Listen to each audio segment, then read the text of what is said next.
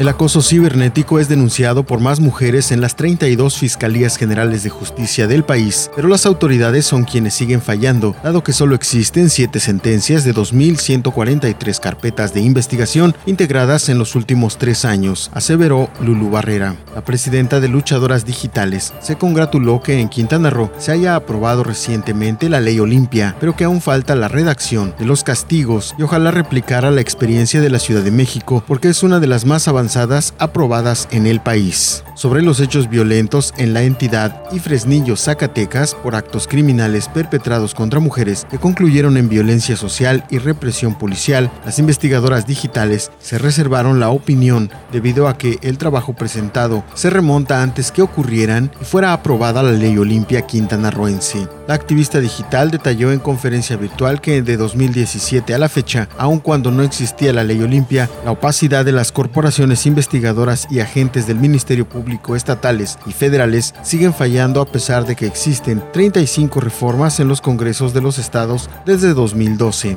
El organismo feminista aceptó que no hay una medición nacional referente, como tampoco una homologación de los delitos porque algunos penalizan el acoso, invasión de la intimidad sexting, porque es difícil regular las redes sociales debido a que esto involucraría la violación a la libertad de expresión.